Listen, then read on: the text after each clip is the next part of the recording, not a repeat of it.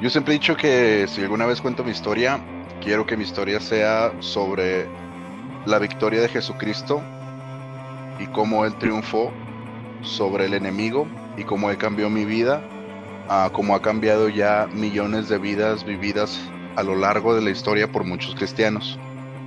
Y de cómo a pesar de las adversidades y de las dificultades y de nuestras debilidades, Cristo nunca nos abandonó y personalmente a mí nunca me dejó de lado.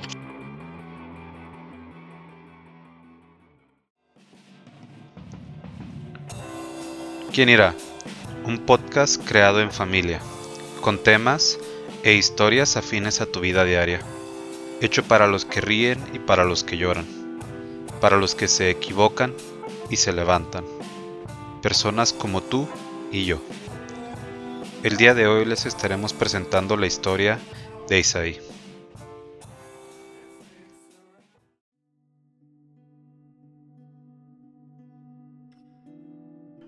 Bueno, ah, yo nací en julio del 96 en Ciudad Juárez y soy el hermano de en medio de cuatro hermanos. Soy cristiano de nacimiento y yo creo que siempre me he distinguido por ser inteligente y por ser muy distraído. Una vez este, acompañé al pastor, a mi pastor, a hacer una visita a una casa de una familia en donde acababan de adoptar a un pariente suyo para para que formara parte de la familia, de su familia. Entonces hablábamos con, este pariente, él era un, chico como de unos 15, 14 años, este, y sus padres acababan de fallecer, entonces él estaba siendo adoptado por sus tíos y sus primos lo estaban, pues prácticamente lo estaban haciendo un hermano, entonces él como que tenía problemas para, incorporarse a la familia y se comportaba así como rebeldemente y pues no se podía como sentir parte de, esa familia. Entonces, estando hablando con ellos, el pastor me pidió que, que diera mi testimonio, que les diera mi testimonio. y yo me acuerdo que yo me quedé en blanco, o sea, yo no sabía qué decir porque pues no sabía cuál era mi testimonio. Entonces, después de quedarme como unos 10 segundos sin poder decir nada, este, el pastor empezó a contar mi historia y me di cuenta que yo tenía una historia de la cual no me había dado cuenta. Entonces, para ese tiempo yo tenía como unos 17 o 18 años y ahí me ahí es cuando supe que yo tenía un testimonio que podía dar a los demás y que podía ayudar a los demás. Así que eso es lo que les voy a contar. Bueno, yo siempre he sido súper distraído, muy olvidadizo y muy ensimismado. Mi familia siempre me dice que mi mente está en la luna y que nunca pongo atención a nada, lo que hasta cierto punto pues es verdad. Por esta misma razón, no tengo muchos recuerdos de cuando era niño. Prácticamente tengo recuerdos de los cuatro años, cinco años en adelante. Y de aquí es donde la historia que mi pastor empezó a contar hizo que me diera cuenta de, lo que, de todo lo que yo tenía. Entonces, cuando yo tenía cuatro años, mi papá este, se fue de la casa, se separó de mi mamá. Mi mamá estaba embarazada de mi hermana. Apenas este, la iba a tener. Entonces, debido a, todo este embarazo, debido a todo este estrés, este, el embarazo de, de mi mamá, pues fue difícil. Y era un tiempo de dificultad el que estábamos viviendo de cuando, cuando éramos, cuando yo era pequeño, pero yo en realidad pues no, no, me daba cuenta de nada de esto. Entonces, en ese tiempo, mi, mi abuela le dijo a mi mamá que se fuera a vivir con ella a su casa. Lo chistoso es que en la casa de mi abuela vivían dos tías mías, cada una tenía dos hijos y vivían dos tíos míos que eran solteros. Y, y, luego además de eso llegó a vivir yo, mi hermano mayor, mi hermana menor y mi mamá, además de mi abuela, claro. Entonces ya éramos 11 personas debajo de un mismo techo. Entonces la verdad es que en mis primeros años nunca me importó mucho, mi familia me agradaba mucho, me encantaba estar con ellos todo el día y pues para mí era como lo máximo. Entonces eso es algo que siempre le agradecí y hasta hoy en día le agradezco a Dios, tener una familia tan grande y tan unida. Entonces, cuando el pastor contaba mi historia, él contaba cómo después de que mi mamá y mi papá se separaron y que mi mamá se quedó soltera con tres hijos, mi familia fueron los que nos adoptaron a todos nosotros y, pues nos, nos, tuvieron bajo de su seno, ¿no? Y a partir de ese momento mm, yo me di cuenta de, de muchas cosas que en realidad nunca, en las, en las cuales nunca había caído en cuenta. Ya después de los cuatro años, cinco años, empecé a crecer en la casa de mis tías, en la casa de mi abuela, y después de un año, tal vez, mi abuela falleció. tengo también no muchos recuerdos de ella, pero recuerdo, recuerdo su rostro y la recuerdo a ella. Y después de eso, pues ya empecé a crecer en la casa con mis primos, siempre 11 personas, 10 personas. Después de eso, otros dos primos míos, perdón, otros dos tíos míos y sus cuatro hijos se fueron a vivir a una casa más pequeña que estaba como en el patio de la casa de mi abuela. Entonces era, cada vez éramos más y más gente, ¿no? En, esa casa. Entonces yo de ahí empecé a crecer y me daba cuenta que nosotros no teníamos como muchas de las cosas que tienen nuestro, que tenían nuestros vecinos. Nuestros vecinos tenían así como juguetes muy chidos o muchas así como de ese tipo de cosas. Y nosotros pues no, no, o sea, si queríamos tener algo, nosotros teníamos que ahorrar para poder comprarlo. O simplemente pues no, nos decían que no, que no, que no podíamos tenerlo. y yo siempre creí que, que eso era como, como pues lo normal, ¿no? A veces o sea, a veces no teníamos dinero y a veces sí, hasta que ya empecé a ver como a, mis amigos cada vez con más cosas y más cosas que, en realidad pues nosotros no teníamos. Entonces, yo crecí, como siempre yo estaba uh, ensimismado, siempre en mi cabeza, siempre imaginándome situaciones, siempre pensando, siempre perdido en mis pensamientos. se me complicaba como hacer amistades en la escuela. Este, ya cuando estaba más grande, no me era muy fácil juntarme con las personas o hablar con las personas. Este, y me acuerdo que tenía que tener mucho empeño para poder hacerlo. Después de eso crucé la primaria, entré a la secundaria. En la secundaria decidí que, que no iba a ser como en la primaria, como un niño callado y reservado. Entonces decidí que iba a ser popular, ¿no? Y que iba a ser este de los de los más chidos del salón. Por lo que empecé a, a vivir una secundaria muy desastrosa, una secundaria muy rebelde, entré en una etapa muy rebelde en la cual pues mi vida dio cambios, dio giros o dio un giro de, de 180 grados de pasar a ser un niño cristiano que sacaba muy buenas calificaciones, que era muy inteligente, a ser un niño pues distraído y de ser un niño rebelde y de ser un niño que nunca ponía atención y que era como el problemático en las, en las clases. Y a raíz de esto, cuando estaba en segundo de secundaria, me, tuvieron que cambiar de escuela porque ya me iban a correr y mi mamá antes de que me corrieran decidió mandarme a otra escuela, ¿no? Y para mí fue algo como bien, ahí yo digo que es como un parteaguas, uh, porque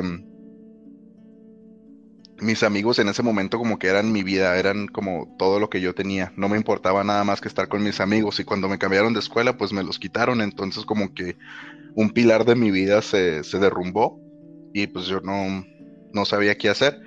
Ahí fue cuando conocí a, eh, bueno, nos empezaron a llevar a la iglesia a la que ahora, a la que ahora asistimos y yo cambié mi forma de ser, dejé de ser un niño rebelde y empecé a concentrarme cada vez más en las cosas de Dios a partir de ese momento dejé de vivir una doble vida y empecé a comportarme como un cristiano realmente. De poco en poco empecé a cambiar.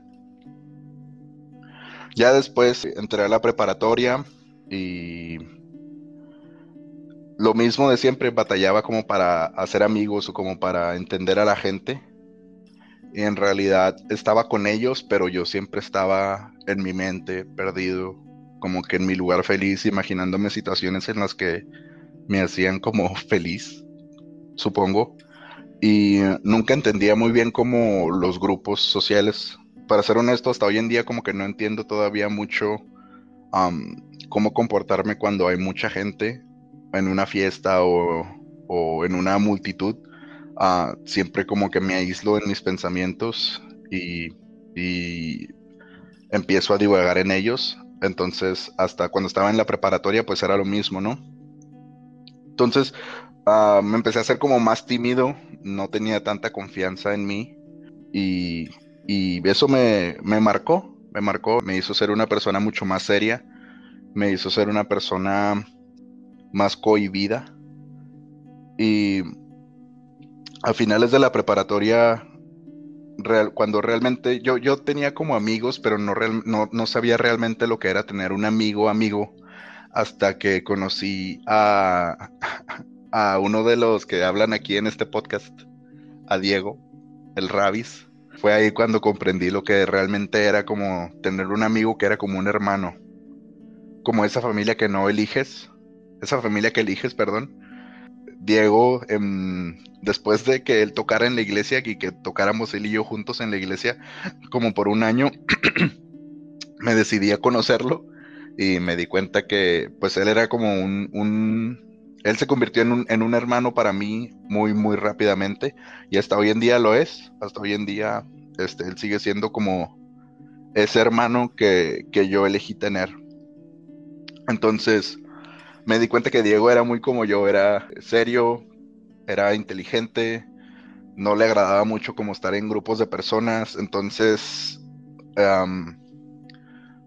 el, hecho de que Diego fuera de esa manera a mí me cambió la perspectiva y me, y me hizo ver que no, realmente yo no tenía nada malo. Yo no era que, que no fuera una persona normal o una persona que no cupiera en la sociedad, sino que simplemente Dios decidió que este era el carácter que yo iba a tener y que había más personas como yo en el mundo. Y que también es bueno, que también es bueno ser más serio y que también es bueno ser reservado y optar por la por, por ser un poco más sabio al, actuar o al o al hablar, ¿no? Entonces, después de esto, algo que marca un punto de, de quiebre en, mi cristianismo. Llega, llega un momento en donde se marca un punto de quiebre en mi cristianismo, ya después de haber conocido a Diego, después de haber estado en, en la iglesia desde los 13 años hasta los 22, 23 años. y es que cuando estoy en la universidad, por, por mucho tiempo, por muchos días, tengo mucha ansiedad sobre la escuela, sobre las tareas, sobre el futuro, sobre las personas, sobre esto, sobre lo y siempre son pensamientos que me agobian y me agobian y me golpean y cuando estoy dormido este me despiertan, entonces me hacían tener como este crisis emocionales en las que yo no sabía qué hacer, no sabía cómo iba a salir de esa situación en la escuela, si iba a pasar o iba a reprobar la materia que tenía en la universidad y, un día me acuerdo que yo tenía una clase de literatura y tenía que haber leído un texto o algo así. Y me acuerdo que no tuve el tiempo de leerlo porque estaba trabajando, en, estaba, estaba en mi trabajo. Pues solamente no, del trabajo, escuela, a la casa, no, no tuve el tiempo de, leer el texto y hacer como un resumen de un día para otro. Y me quedé en la, cuando, cuando iba en camino al, al salón, me, me acuerdo que me quedé en la puerta y me quedé como por un minuto parado ahí y no sabía si entrar o no entrar. Entonces yo sentía un vacío en el estómago y mis pensamientos me, agobiaban y me golpeaban y, yo no sabía cómo qué hacer, no me podía mover, era como si estuviera petrificado. Y en un momento reaccioné y decidí no entrar a la clase. Me di la media vuelta y me fui caminando. Fui y me metí a mi carro y cuando me metí a mi carro el, dolor no se iba y empecé a, el dolor como de mi estómago no se iba y el vacío que sentía en el estómago no se iba y empecé a hiperventilar. Entonces era como si yo tuviera miedo a, la clase o a la escuela o a lo que fuera a pasar. Y me acuerdo que en ese momento decidí sacar mi teléfono y hablar con uno de los pastores de mi iglesia, con uno de los pastores de jóvenes, y le dije, esto está, esto, esta situación está pasando, no sé qué hacer, no sé por qué me está pasando, no sé por qué tengo miedo, no sé por qué me siento así. Creo que necesito ayuda. Entonces, mi pastor, que se llama Jesús Soto, me dijo, sí, este, de hecho no es una situación buena y pues deberías de venir y vamos a hablar y vamos a ver qué es lo que está sucediendo. Entonces, cuando yo fui con Jesús, me di cuenta que muchas de las actitudes que yo tenía en mi vida me estaban haciendo vivir una doble vida otra vez, como la vivía en la secundaria, solo que esta vez no era rebelde ni, ni optaba por hacer desastre o causar problemas, sino que esta vez eran cosas muy pequeñas que casi no se sentían. Por ejemplo, escuchaba demasiada, demasiada música que no era cristiana y no solamente, no, no solamente la escuchaba, sino que yo tenía una obsesión con la música. Yo estaba obsesionado con la música que no era cristiana. Yo había dejado de leer la Biblia, me había acostumbrado a vivir una vida en la que los domingos iba a la iglesia y todas las semanas se me olvidaba simplemente la palabra de Dios, o hablar con Dios, o orar.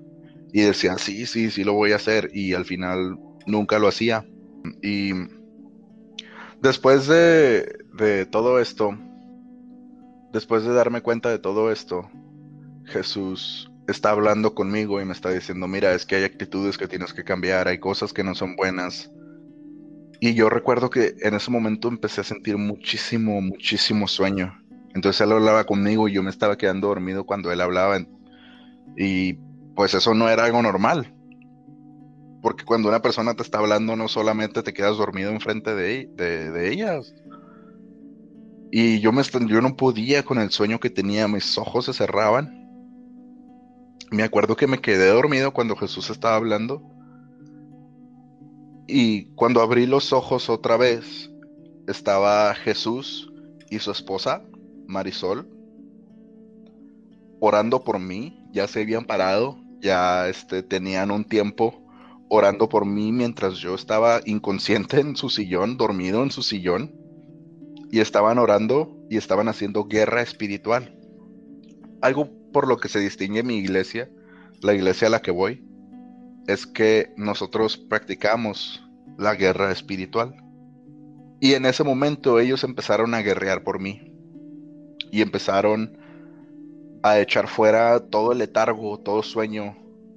Empezaron a, a pues sí, a por mí.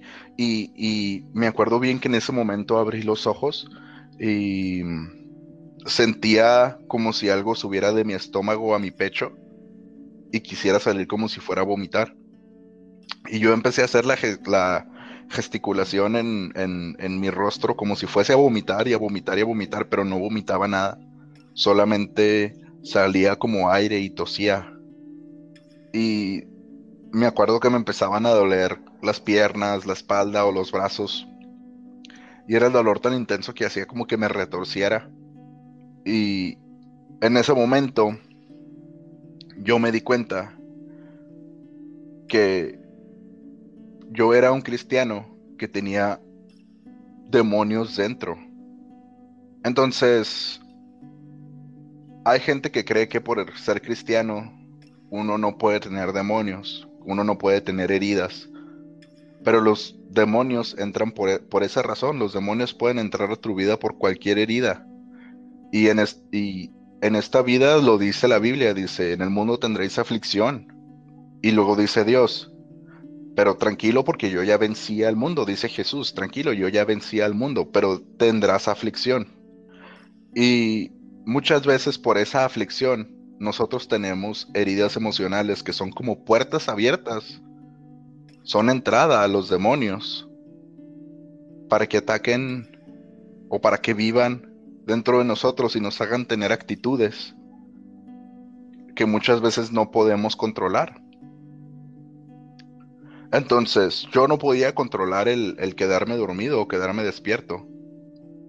Y en ese momento, cuando, cuando estaba teniendo la liberación, yo caí en cuenta que muchas veces cuando yo iba de camino a la escuela y tenía que manejar, yo me iba quedando dormido en el camino.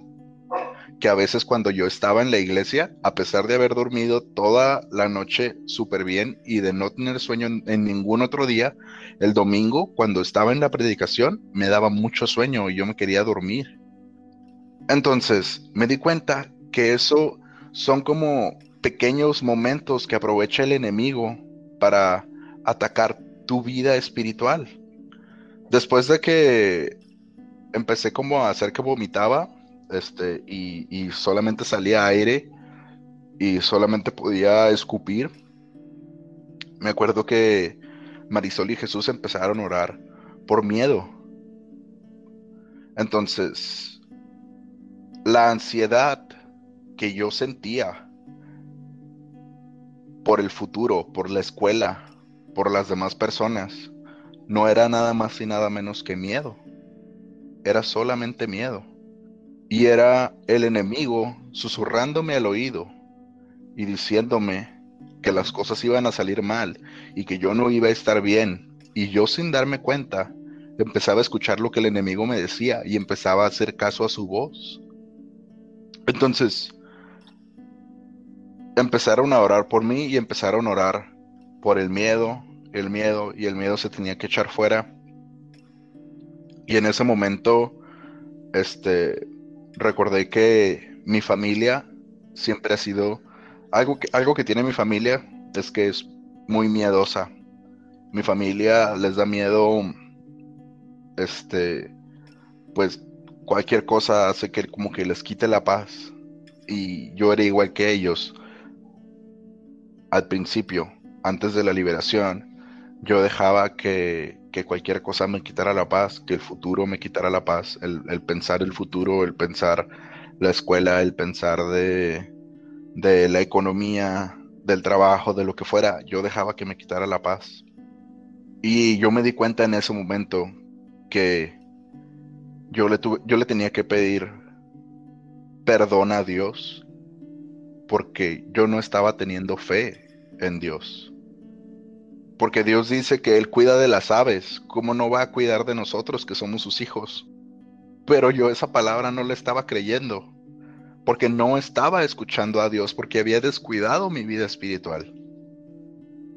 Entonces, ese miedo era provocado por una falta de fe que fue inculcada por mi familia y que ellos no la pusieron ahí porque ellos querían, sino que pues es algo que ellos ya venían cargando. Entonces yo le pido perdón a Dios y perdono a mi familia por inculcarme esa falta de fe. Y después de eso pasó lo mismo. Pasó lo mismo otra vez. Empecé a gesticular como si vomitase y empezó a salir aire y empecé a toser. Y se fue. El miedo se fue de mi vida. Y pasó lo mismo una y otra vez con diferentes rasgos de mi vida, con diferentes aspectos de mi vida. Otra de ellas fueron, yo siempre pensaba como en filosofías vanas. Yo siempre buscaba la inteligencia humana, siempre quería saber cómo los, cómo la filosofía, este, quería encontrar la verdad del mundo y esa fue una de las cosas que también fueron atacadas en, guerra espiritual cuando, cuando yo estaba pasando por ella. Muchas de, las, de las filosofías del mundo dicen que el mundo solamente existe por existir. No hay una razón por la que estemos aquí. No hay una razón por, por la que la Tierra esté a la distancia perfecta del Sol. No hay una razón por la que los humanos seamos humanos. Eso es lo que dice la filosofía, una, una de las muchas filosofías que están en el mundo. Y yo sin darme cuenta, poco a poco empecé a creer en eso. Y esa es una filosofía totalmente contraria a Dios. Porque Dios dice en su palabra que Él creó al mundo y que Él tiene una razón por la cual el mundo está aquí y Él tiene una razón por la cual nosotros estamos aquí, la cual es glorificarle y la cual es compartir el Evangelio, la cual es que toda la humanidad crea en Dios. Entonces, yo con las filosofías que escuchaba y con las filosofías que empecé a creer de poco en poco, negaba, negaba el que Dios hiciera las cosas porque Él tiene una razón y porque Él tiene un plan.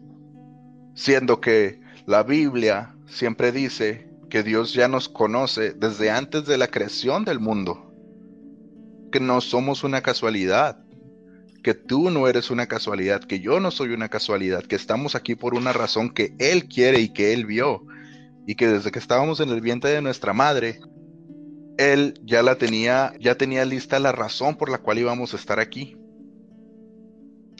Entonces, esa fue una de las cosas que atacaron. Después de eso siguieron las mentiras. Yo, por mi miedo, por no hacer las cosas, por la ansiedad que me da, que tenía, muchas veces me tenía que excusar para hacer, para, para no quedar como, como un miedoso enfrente de la gente o como para no quedar como que yo tenía miedo, que yo tenía ansiedad. Entonces yo tenía que inventar mentiras yo tenía que decir mentiras a las personas.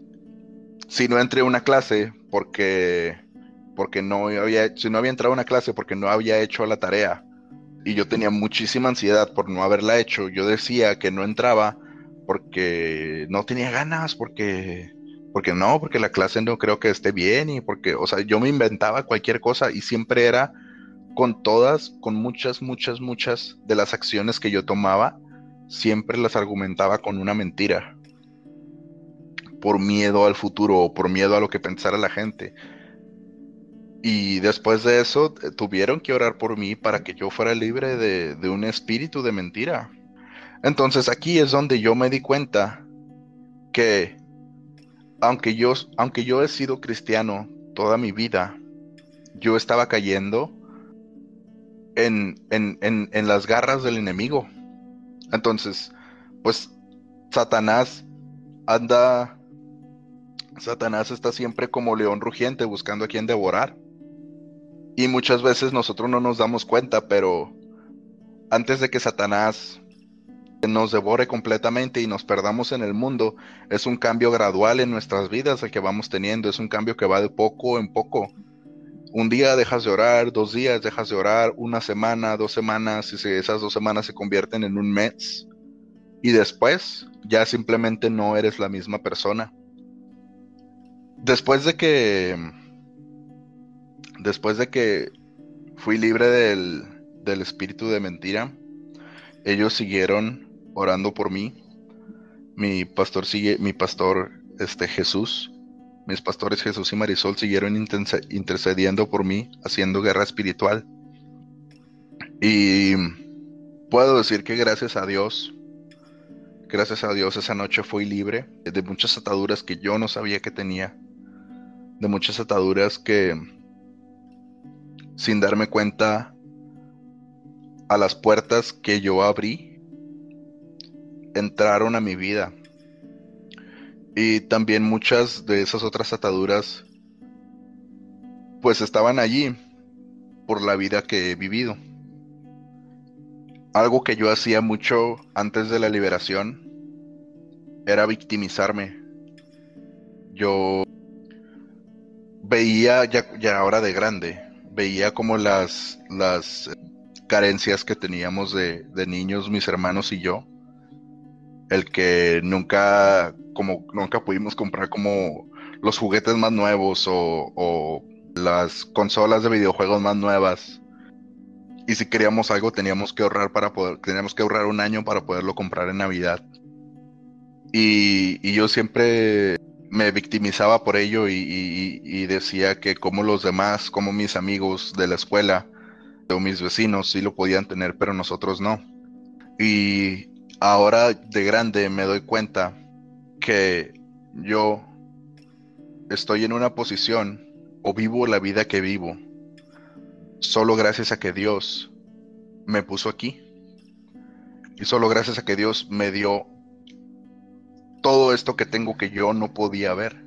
Tengo hermanos tengo a mi hermana, tengo a mis padres, tengo una casa, nunca me faltó comida, nunca me faltó una cama, un hogar, un techo, nunca me faltó educación y, y yo no lo podía ver, yo no lo podía ver simplemente porque no tenía lo mismo que los demás.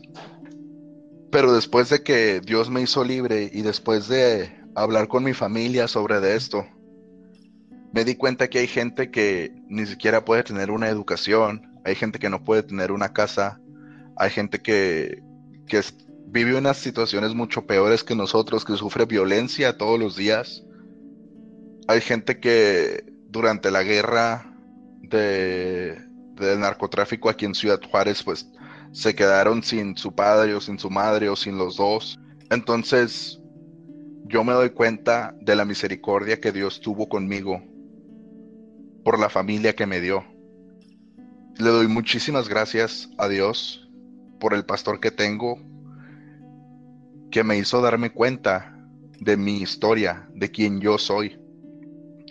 Y de que a pesar de que muchas puertas se cierran, muchas otras se abren.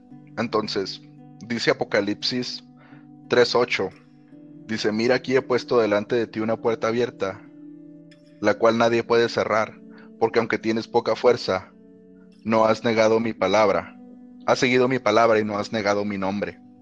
Y yo tomé ese versículo para mí y dije, ese soy yo, ese soy yo abrí muchas puertas al enemigo, pero esas puertas yo ahora comprendo que las puedo cerrar y que en Dios yo tengo la autoridad para cerrar las puertas que yo abrí. Y ahora comprendo que Dios tiene delante de mí una puerta, una puerta abierta a la cual yo puedo cruzar y nadie la va a poder cerrar. Yo ya no, yo ya no tengo miedo del futuro y gracias a Dios, es algo que puedo decir hoy. Yo ya no tengo miedo de lo que va a pasar. Yo ya no tengo miedo de qué voy a hacer mañana o de qué voy a hacer cuando tenga 40, 50 años, de cómo voy a vivir, porque yo sé que Dios delante de mí tiene una puerta abierta. Y yo solamente he decidido seguir su palabra y no negar su nombre. Dios me hizo libre de muchas ataduras espirituales que yo tenía. Dios me hizo libre de una mentalidad vana que yo tenía. Dios me entregó una familia impresionante. Dios me entregó amigos como Diego, que hasta hoy en día agradezco. Y quiero que sepas, si tú estás escuchando esto, quiero que sepas que si la vida te ha dado golpes, como me los dio a mí, a pesar de, de crecer como sin una figura paterna o de sentir abandono o de cualquier este tipo de, de situaciones a las que te puedes enfrentar, quiero que sepas que en Dios hay un camino y que en Dios hay una solución y que en Dios hay una puerta abierta esperándote a que cruces por ella. Si tienes actitudes que no controlas, si tienes ira que no controlas, si tienes miedo que no controlas, si puedes decir, si dices mentiras que muchas veces no quieres decir, busca de Dios y busca ayuda. Yo lo hice, yo busqué ayuda, yo busqué de Dios, clamé a Él y Él me respondió busqué a Dios y Él me respondió y Él me libró de todas mis angustias. Entonces, eso es lo que, ese es mi testimonio, eso es lo que dejo hoy. Le agradezco mucho a la familia Barragán Martínez que me permitió estar aquí, que me permitió hablar. Tengo más cosas que decir de la guerra espiritual, pero no quiero entrar como en temas morbosos, no quiero entrar como en temas grotescos por lo que les dejo lo más, lo que yo creo que es más importante. Muchas gracias.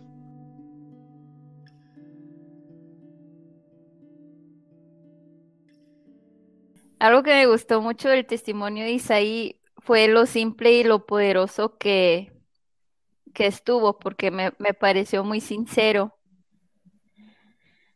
y muy necesario porque hoy en día muchas personas estamos batallando con el miedo, con la ansiedad o el pánico. Y me gustó mucho la sinceridad con la que él habló.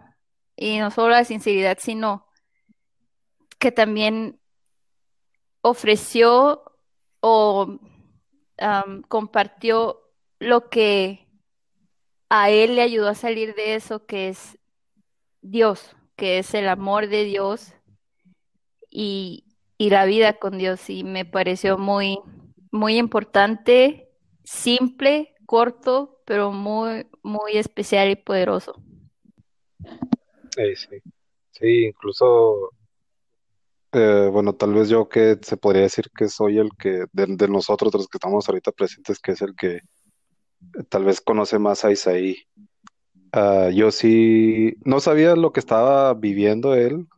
Ah, tal vez se escucha mal esto, siendo pues que somos amigos cercanos. Este, pero pues yo realmente no estaba 100% al tanto de lo que él vivía o de lo que él sentía. Sí, de hecho yo lo veía algo como hasta cierto punto admirable de que, así como decía él, que no, pues que no quería entrar a una clase y mentía porque decía que nada, pues no tengo ganas así. Y decía, oh, no manches, que padre ser como el pitayo, que no me importe nada. Pero pues a fin de cuentas eran ah, mentiras que él se decía a sí mismo y para mí así igual de admirable que tal vez en ese momento lo había así como, wow, yo quisiera ser como el pitayo, que no me preocupe tanto por las cosas. Veo igual de admirable el hecho de que aceptó ah, esa, no, no, aceptó, pero reconoció que estaba mal. Y es algo que hemos dicho varias veces aquí en, en episodios anteriores, que una de las claves de poder seguir adelante, de que Dios te lleve a un siguiente nivel, es esa iniciativa propia, que a fin de cuentas es el Espíritu Santo que te da la revelación y pone dentro de ti pero también es una fuerza de voluntad propia el reconocer que, ok, estuve mal, voy a corregirlo, o ok, estoy mal, sé que estoy atravesando por esto, voy a pedir ayuda, voy a buscar ayuda, voy a, necesito la ayuda de Dios para seguir adelante. Y eso es algo que pues yo siempre he admirado del Pitayo, que es bien sincero. Y una de las cosas que me contó eh, en, cuando estaba pasando por la liberación es que ese como que fue un factor clave para que su liberación fuera, ¿qué es la palabra? Exitosa, tal vez, así, por así decirlo, su sinceridad, el hecho de, como dice la Biblia, reconocer que pecaste, reconocer que te equivocaste, pedir perdón y pues el perdón te hace libre, el amor de Dios te hace libre. Entonces sí, para mí también es algo de admirar.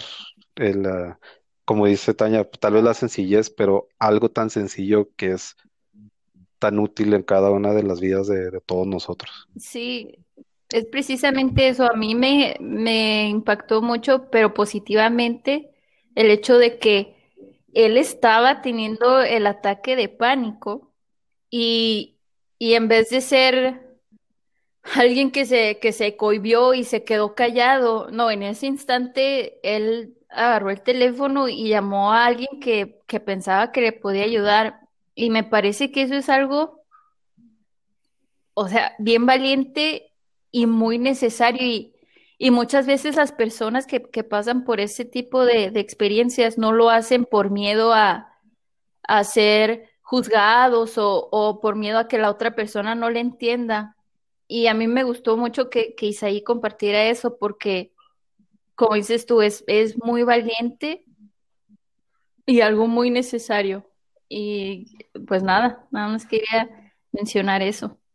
A mí lo que cuando escuchaba el testimonio de Isaí, eh, hice conexión con muchas situaciones por las cuales yo también pasé eh, y que también gracias a Dios he logrado pasar por encima, que es el afanarme, eh, y una de ellas también en la búsqueda, búsqueda de la popularidad que, que él pasó cuando estaba en la secundaria. Y en el caso de afanarse o de estar preocupados por algo, a mí se me quedó muy grabada una predicación, bueno, ni siquiera escuché toda la predicación, pero escuché esa porción o esos, esos versos que decía, la, la Biblia dice, Dios se refiere a él como le dice a, Moisés, di que, di yo soy. Entonces, eh, si, si entramos a, a buscar a detalle en qué, en qué tiempo fue dicha esa palabra, y no me refiero en el tiempo de los, de los faraones, sino me refiero en, en cuanto a, la literatura. Si está en pasado, presente, eh, futuro, completérito, todo eso, ¿no? Entonces dice, yo soy. Entonces, eso, yo escuchaba una persona que decía, Dios dijo yo soy, no dice, no dijo yo seré, yo era, yo voy a ser, yo soy, Dios es, yo soy, es el presente a cada momento.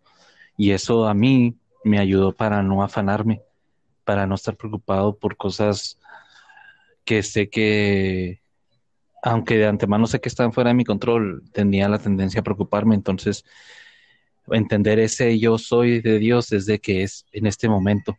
No sabemos mañana. Mañana también sé que Él va a decir yo soy, pero por lo pronto tengo que vivir el momento, lo que estoy pasando.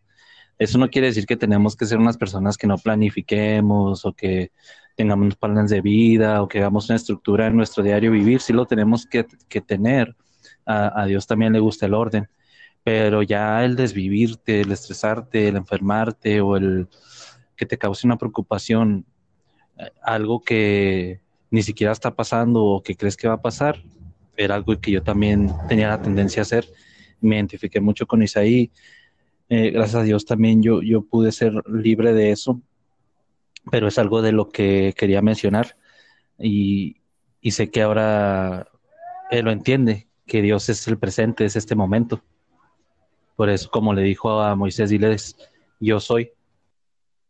Y en, el, en la porción que les decía de la búsqueda de la popularidad, pues entiendo también esa parte de, ahora sí cómo se sienten las mieles de la farándula o de la popularidad cuando eres rayito y cuando haces todas esas cosas, pero también lo entiendo y sé cómo se sentía él, cómo te sentías tú, Isaí, que cuando hacías todo eso y ya llegabas a tu casa o ya estabas tranquilo después de toda esa, de esa faramaya, había algo en tu corazón que no te dejaba en paz, que sabías que estabas haciendo las cosas incorrectas y que no te dejaba estar a gusto. Entonces eso también es una sensación muy fea de sentir y pues cuando llega ese cambio, te das cuenta que realmente la popularidad o la aceptación de otras personas que tal vez tú quieres que te acepten, pero que al final de cuentas no van a estar contigo en los momentos complicados, pues realmente no vale la pena. Pues yo también quisiera decirte, Isaí, que a mí me gustó mucho tu testimonio. Fue muy sencillo, pero muy, muy muy sencillo, pero a la vez muy completo y muy, como muy indicador de las cosas que somos muy, uh, somos muy, muy uh, dados a dejarlas pasar.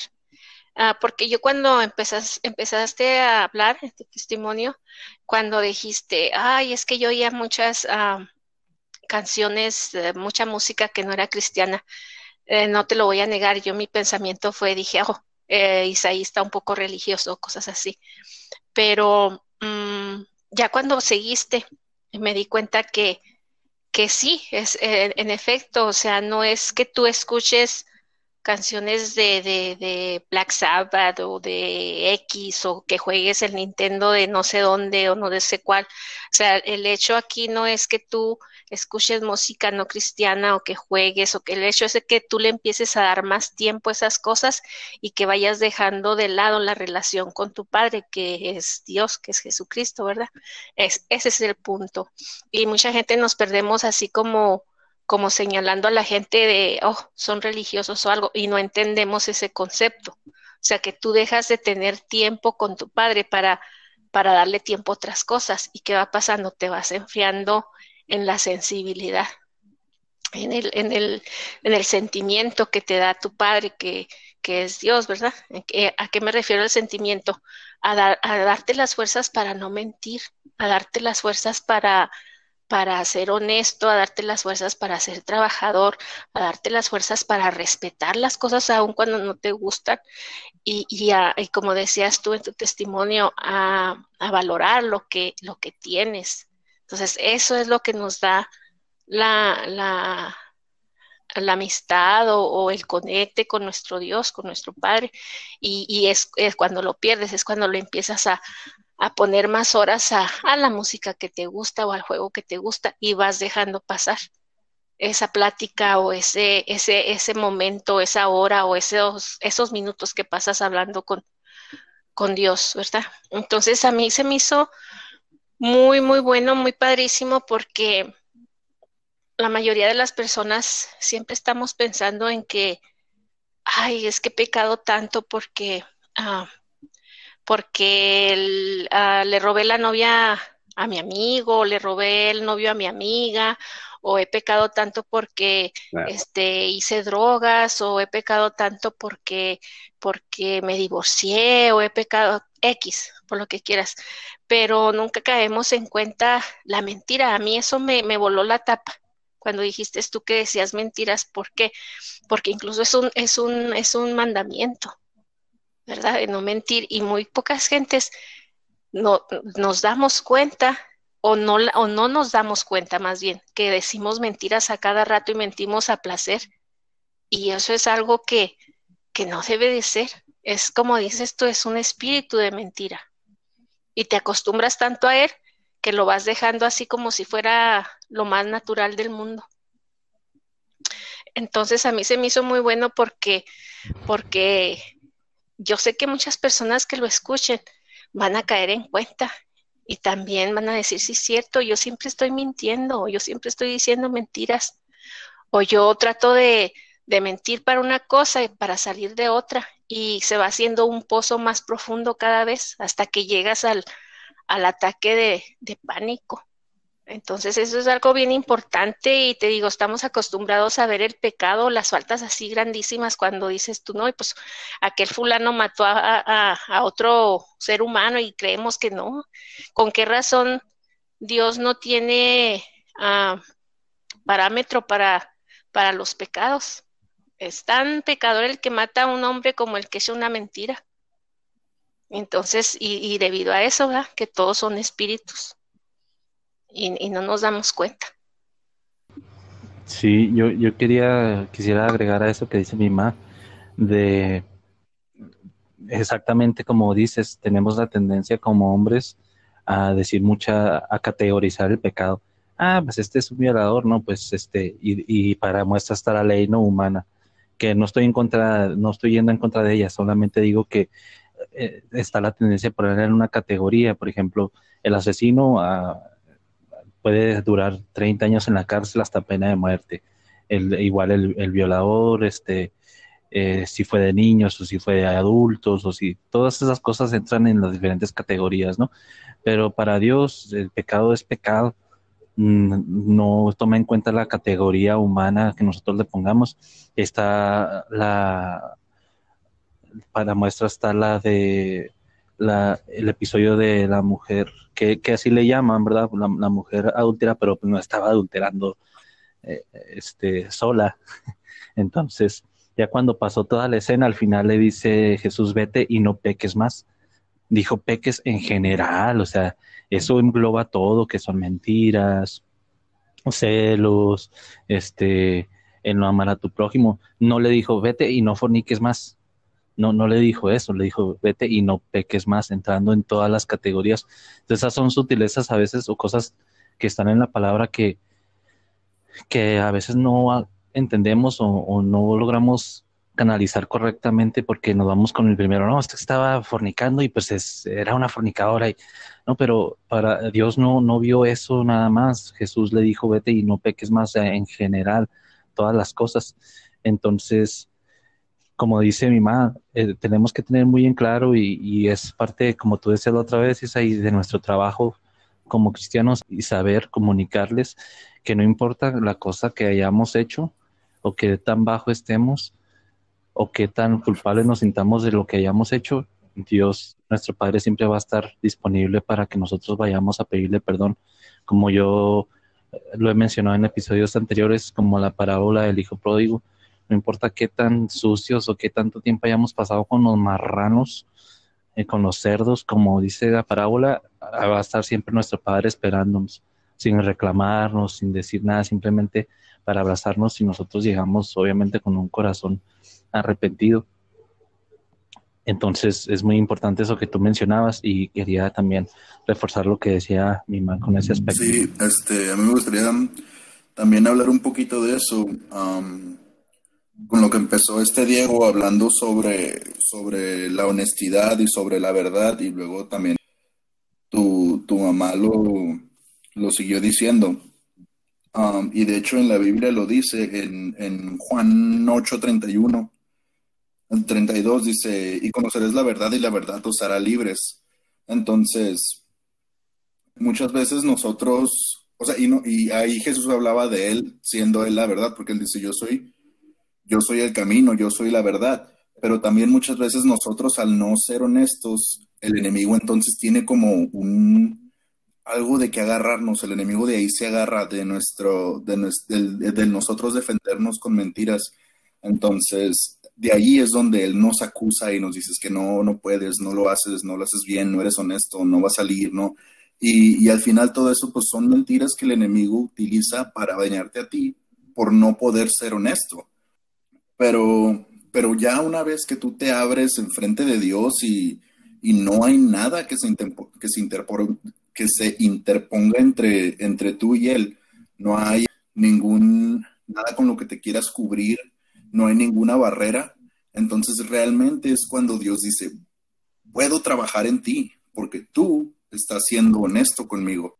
Y eso es lo que muchas veces nos falta, pues no solamente como cristianos, sino como personas, es que sin querer, incluso nosotros mismos, pues nos vamos diciendo mentiras para hacernos sentir mejor. Y al final, pues caemos en en las manos de Satanás y él hace con nosotros lo que quiere simplemente porque no podemos ser honestos. Y de hecho, hoy, hoy estaba escuchando una predicación que dice pues exactamente lo que está diciendo Isaí. Estoy hablando con otras palabras, pero es exactamente el mismo mensaje. Dice la persona que estaba escuchando que la iglesia debería ser el lugar más auténtico de donde uno puede ser honesto o donde uno puede ser genuino. Y como dices ahí, como bueno, él creció, como dicen algunos, en cuna cristiana. Desde, desde niño él ha estado involucrado en, en los trabajos de la iglesia, en el evangelio, todas esas cosas. Y una de las cosas que, por ejemplo, Tania ha remarcado mucho en anteriores, perdón, episodios anteriores, es esa como imagen que nos quieren enseñar a todos, que tal vez en la Biblia sí lo dice que todos unánimes, con un mismo sentir, un mismo corazón. Tal vez por eso mismo nosotros mismos nos ponemos esa limitante de no ser, como dices ahí, honestos con, nosotros mismos, como tal vez yo si ando equivocándome, si ando teniendo este pensamientos de pecado, pensamientos de maldad, de, o sea, no soy honesto conmigo mismo y a lo mejor, oye, pues que cómo voy a ir con el pastor y decirle que estoy pensando esto, o sea, pues, ¿qué va a pensar de mí? O sea, se supone que llevo aquí toda mi vida y, o sea, y salgo con estas cosas, o sea, ¿qué van a pensar de mí? ¿Qué van mis amigos, mis, mis familiares, la gente de la iglesia, qué va a pensar de mí? Y, o sea, una de las cosas que dijo Tania, que es muy valiente pedir ayuda, yo lo veo igual, como, como dice Tania. El hecho de que cuando tuviste el ataque de pánico, fuiste lo suficientemente valiente para, para pedir ayuda, para ser honesto contigo mismo y no solamente contigo mismo, con otras personas y más que nada frente a Dios, es, lo, vuelvo a decir, es esa autenticidad que nos hace falta a todos como cristianos, de que podamos reconocer en qué es lo que estamos fallando y pues a fin de cuentas la iglesia no debería ser, bueno, en el templo por así decirlo, no debería ser un lugar donde vamos todos ya relucientes de limpios porque ya no nos equivocamos, ya no pensamos mal, sino todo lo contrario, es, debería ser nuestro descanso donde podemos ir a ser, como dice tú, Isaí, honestos y, y que la gente sepa nuestras debilidades y que los fuertes lleven las cargas de los débiles y,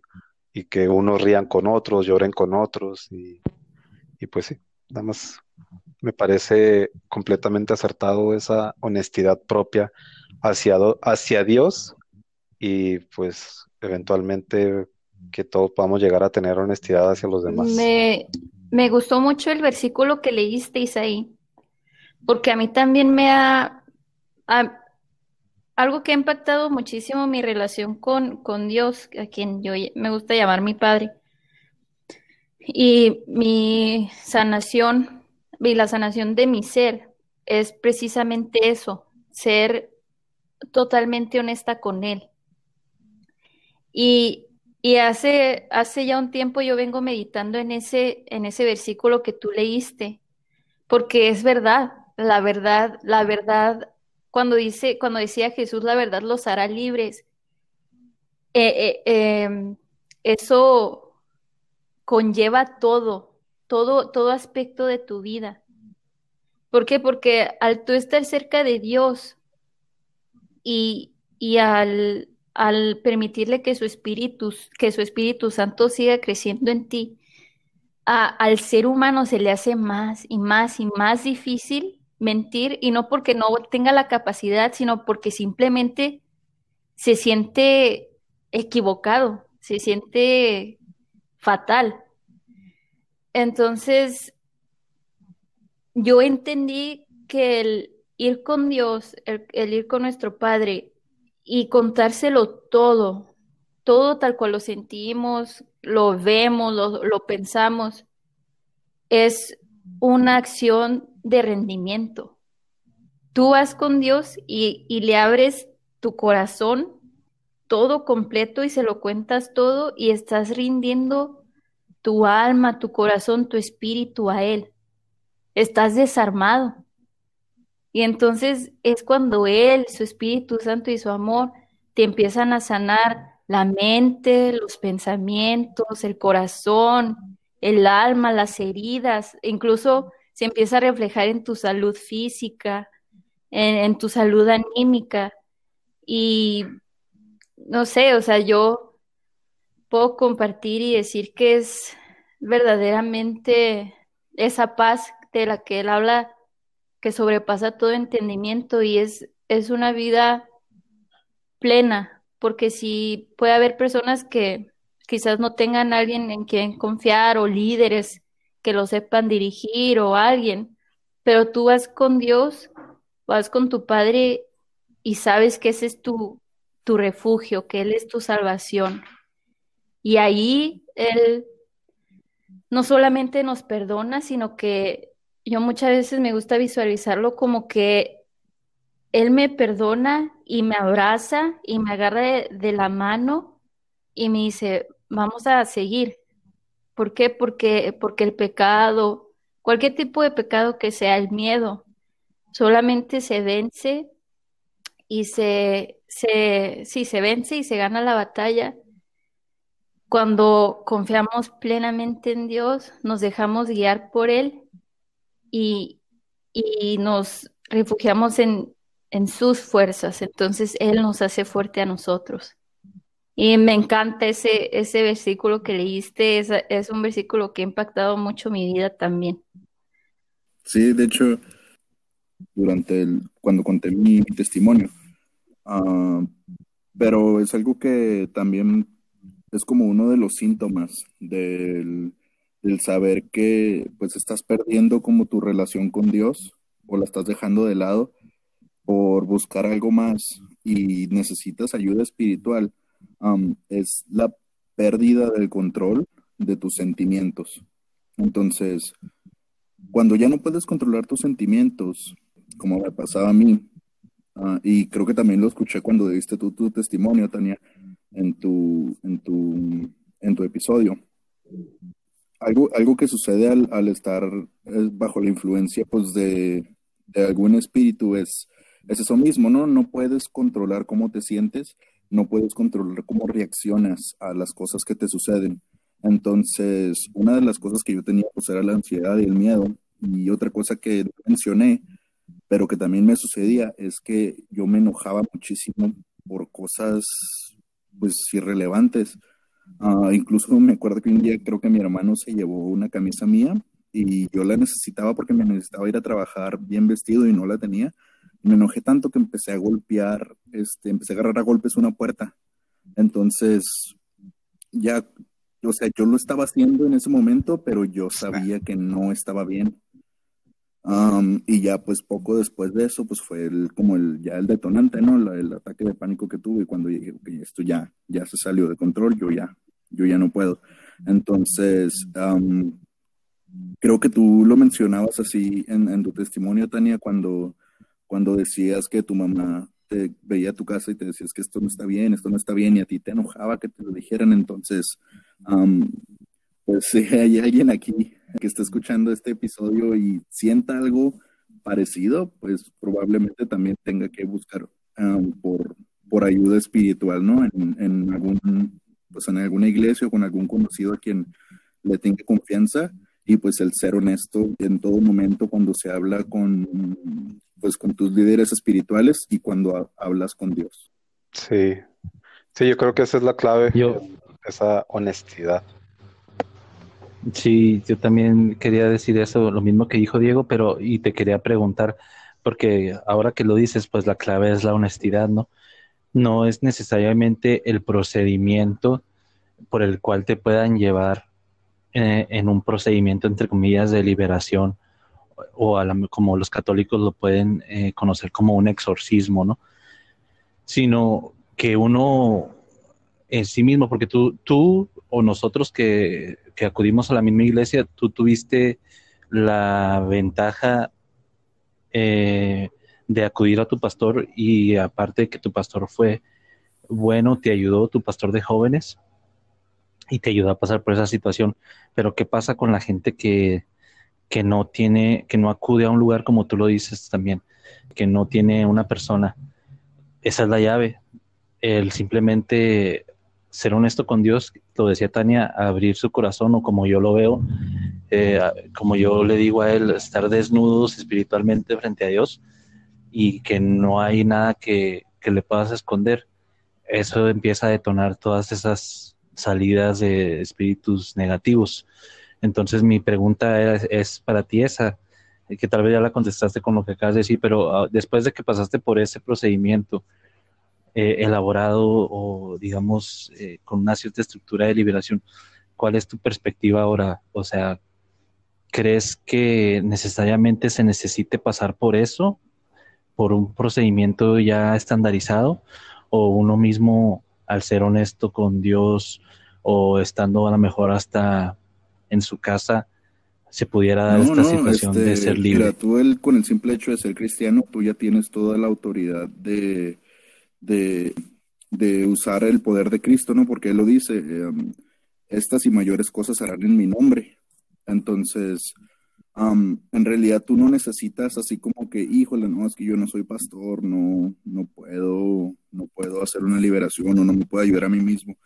Todo lo que necesitas es estar frente a Dios, honesto, estar frente a Dios sin ninguna barrera, sin ninguna mentira, hablar del corazón y buscarle a Él, buscar su palabra, este, que te lleve y decirle, Señor, esto me está sucediendo, ayúdame, necesito que me liberes de esto que siento.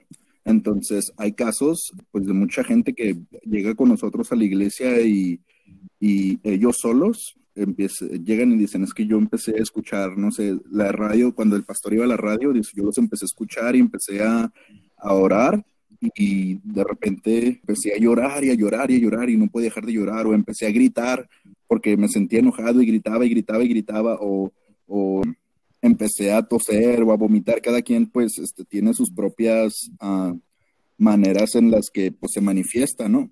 Um, Pero en realidad, pues la, la, respuesta solamente está en Jesús. La respuesta solamente es Jesús. Tú no necesitas a nadie más que a Dios.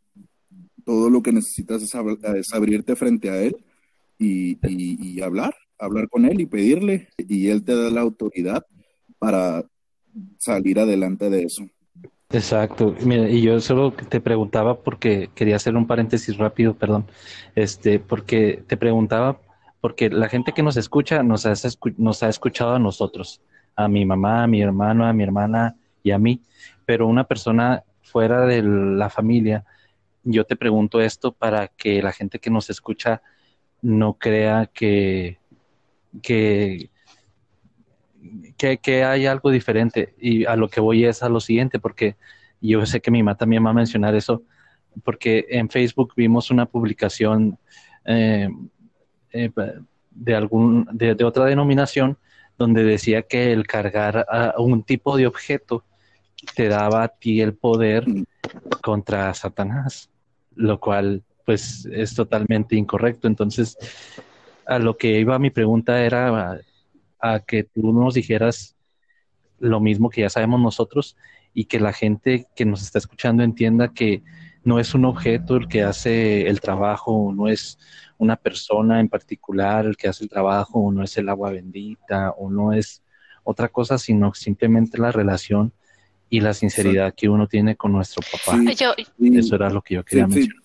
Bueno, algo más que sí quiero mencionar rápido es también eso que tú dices, ¿no? No necesitas ningún objeto ni ningún manto santo ni nada de esas cosas. En, en realidad no hay, o sea, no, no sirve de nada. Dios tiene todo el poder y Él es este, omnipotente y él todo lo puede hacer, no necesita ayuda de nada ni de nadie.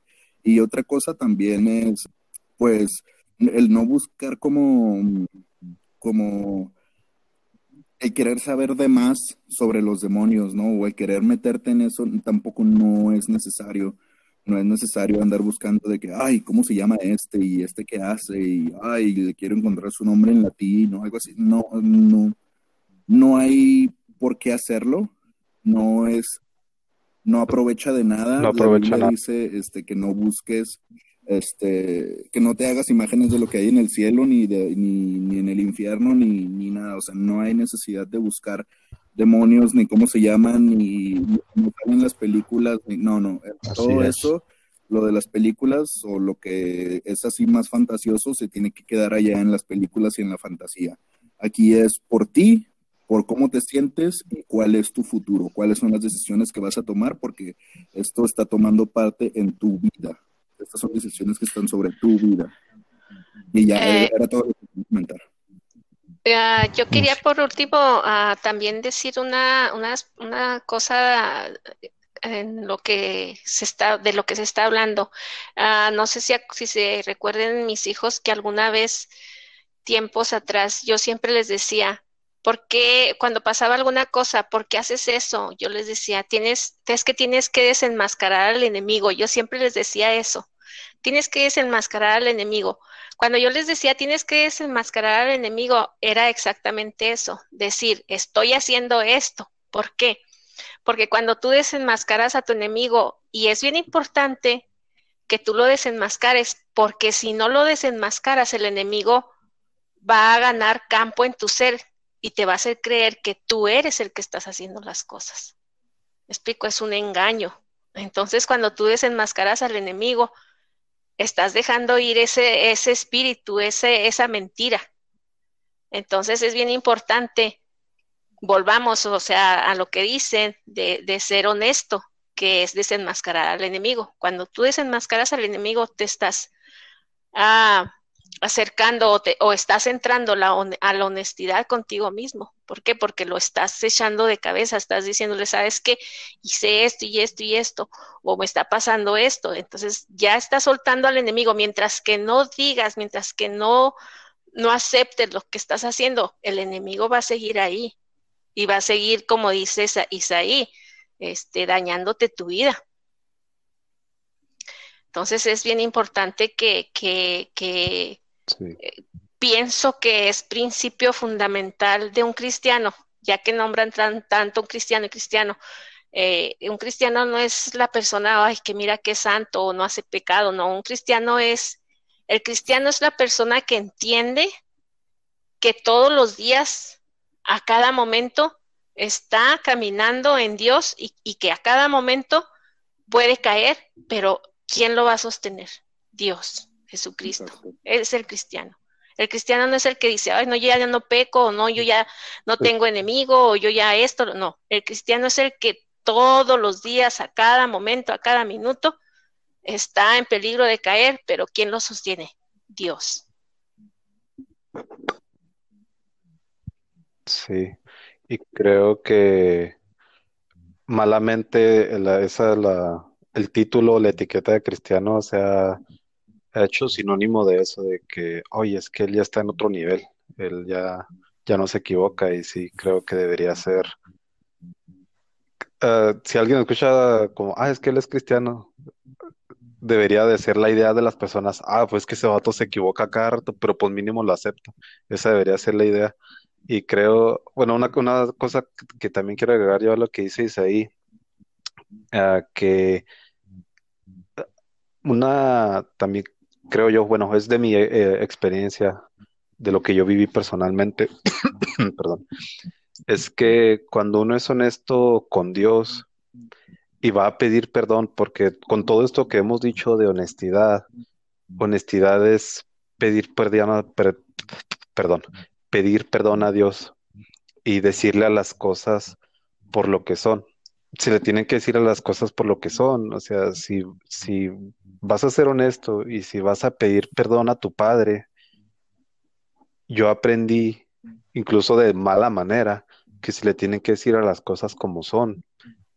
Pedir perdón por ver pornografía, por uh, masturbarse, por alcoholismo, por drogadicción, por tener relaciones sexuales fuera del matrimonio, por tener relaciones sexuales con las que ni siquiera tienes una relación sentimental, lo que le dicen relaciones sexuales casuales, por pensamientos de lujuria, por decir mentiras, por robarte cosas, dinero, artículos, o sea, por todas las cosas que uno comete no, no suavizarlo, bueno, porque de hecho yo tuve eh, esa conversación con mi esposa ya hace tiempo, que le dije, es que cuando uno va a pedir perdón, por ejemplo, si yo te pido perdón a ti, ¿cómo te sentirías tú si te digo, perdóname por lo que hice?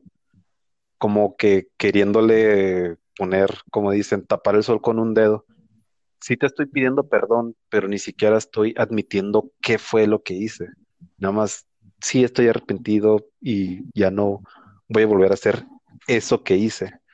Y, creo que también una parte clave de, de, esa honestidad y de poder ser libre realmente es aceptar lo que hice, aceptar que hice esto, llamarlo por su nombre, no ponerle ah, títulos ah, jurídicos profesionales, como por ejemplo, o sea, completamente fuera de tema, pero por ejemplo, cuando una, un hombre viola a una niña dicen ah, sexo sin consentimiento con una mujer menor, que básicamente significa violar a una niña.